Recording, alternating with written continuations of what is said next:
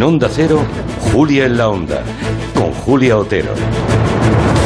Bueno, bromas aparte, ustedes habrán visto manifestaciones eh, con hojas en blanco levantadas con la mano, manifestantes cantando el himno nacional.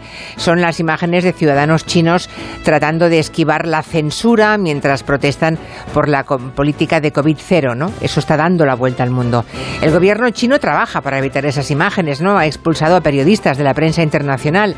Pero claro, es que 2022 no es 1989, cuando aquellas protestas de Tiananmen fueron zanjadas de aquella forma tan brutal. Desde entonces nos habíamos acostumbrado a una China silenciosa, obediente, una dictadura donde mm, solo el mercado es libre, curiosamente. Y claro, nadie sabe cómo reaccionará el gobierno de Xi Jinping a esta primera gran revuelta después de Tiananmen, justo en un momento muy delicado, el momento en el que el gigante asiático intenta disputarle el poder a Estados Unidos. De momento, las protestas chinas ayer hundieron las bolsas. La globalización ha, conseguido crear unos vínculos que extienden las consecuencias de cualquier punto de inflexión que ocurra a todo el mundo.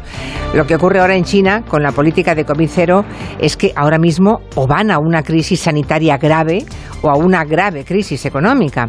El gobierno no permite más vacuna que la suya, la vacuna china. Tiene a los mayores de 80 años indefensos porque la mayoría no ha recibido ninguna dosis de refuerzo y la cosa se complica para el gobierno chino. Preguntas muchas. ¿Es viable una China democrática? Nótese la, la perversión de la propia pregunta. ¿eh?